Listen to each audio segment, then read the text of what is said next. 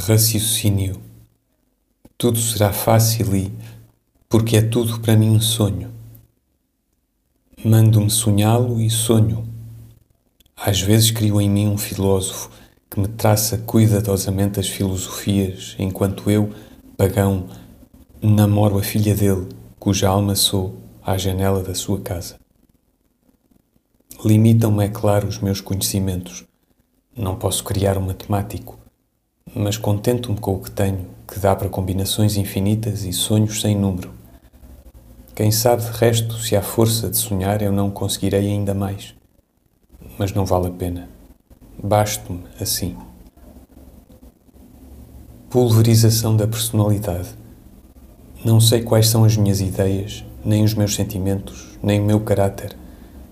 Se sinto uma coisa, vagamente a sinto na pessoa visualizada de uma qualquer criatura que aparece em mim. Substituí os meus sonhos a mim próprio. Cada pessoa é apenas o seu sonho de si próprio. Eu nem isso sou. Nunca ler um livro até ao fim, nem lê-lo a seguir e sem saltar. Não soube nunca o que sentia quando me falavam de tal ou tal emoção e a descreviam, sempre senti que descreviam qualquer coisa da minha alma, mas depois, pensando, duvidei sempre. O que me sinto ser, nunca sei se o sou realmente, ou se julgo que o sou apenas. Sou bocados de personagens de tramas meus. O esforço é inútil, mas entretém. O raciocínio é estéril, mas é engraçado. Amar é amassador, mas é talvez preferível a não amar. O sonho, porém, substitui tudo. Nele pode haver toda a noção do esforço sem o esforço real. Dentro do sonho posso entrar em batalhas sem risco de ter medo ou de ser ferido. Posso raciocinar sem que tenha em vista chegar a uma verdade a que me doa que nunca chego. Sem querer resolver um problema que veja que nunca resolvo, sem que, Posso amar sem que me recusem, ou me traiam, ou me aborreçam. Posso mudar de amada e ela será sempre a mesma. E se quiser que me traia e se me esquive, tenho às ordens que isso me aconteça, e sempre como eu quero, sempre como eu gozo. Em sonho posso viver as maiores angústias, as maiores torturas, as maiores vitórias. Posso viver tudo isso tal como se fora da vida depende apenas do meu poder em tornar o sonho vívido, nítido, real. Isso exige estudo e paciência interior. Há várias maneiras de sonhar. Uma é abandonar-se aos sonhos sem procurar torná-los nítidos, deixar-se ir no vago e no crepúsculo das suas sensações. É inferior e cansa, porque esse modo de sonhar é monótono, sempre o mesmo ao sonho nítido e dirigido, mas aí o esforço em dirigir o sonho trai o artifício demasiadamente. O artista supremo, o sonhador, como eu o sou, tem só o esforço de querer que o sonho seja tal, que tome tais caprichos, e ele desenrola-se diante dele assim como ele o desejaria, mas não poderia conceber, se fatigaria de fazê-lo. Quero sonhar-me rei. Num ato brusco, quero e eis-me súbito, rei de um país qualquer. Qual, de que espécie o sonho me dirá?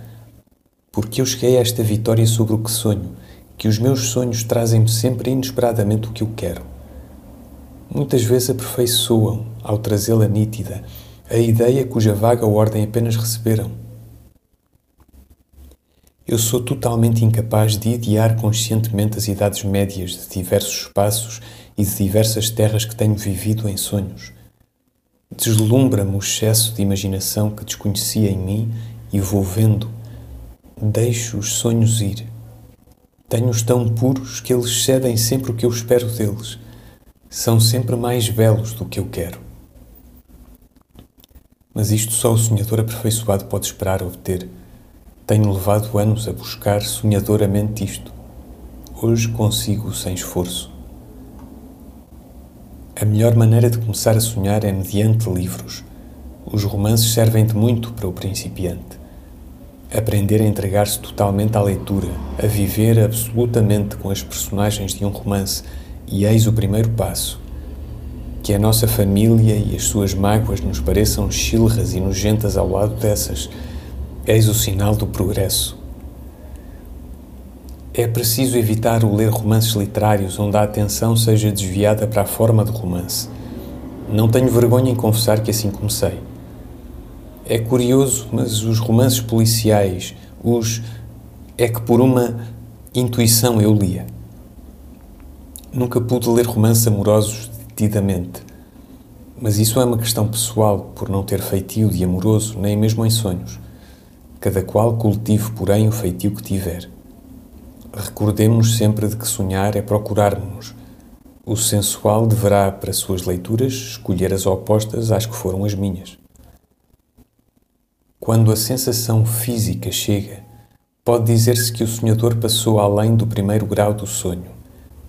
Isto é, quando um romance sobre combates, fugas, batalhas nos deixa o corpo realmente moído, as pernas cansadas, o primeiro grau está assegurado.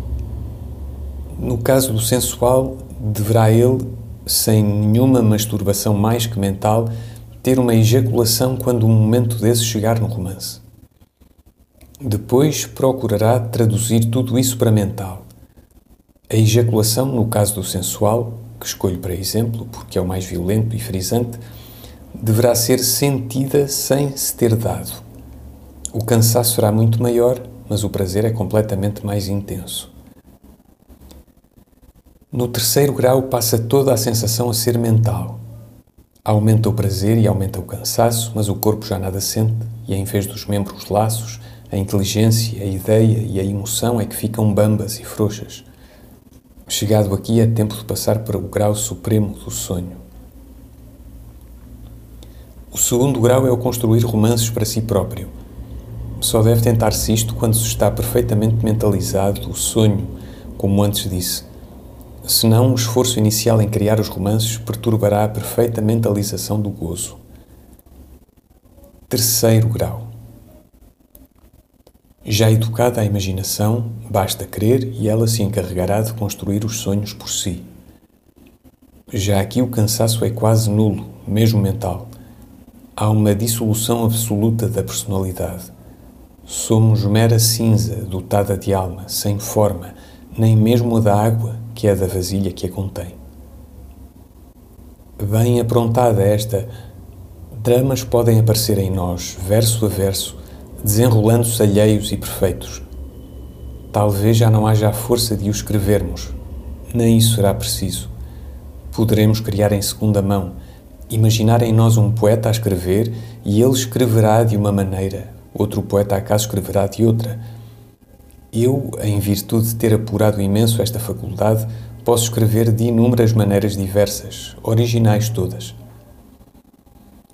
O mais alto grau do sonho é quando, criado um quadro com personagens, vivemos todas elas ao mesmo tempo, somos todas essas almas conjunta e interativamente.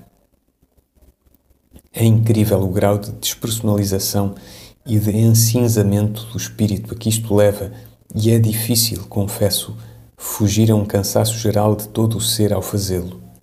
Mas o triunfo é tal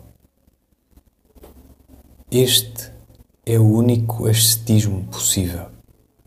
Não há nele fé nem um Deus. Deus sou eu.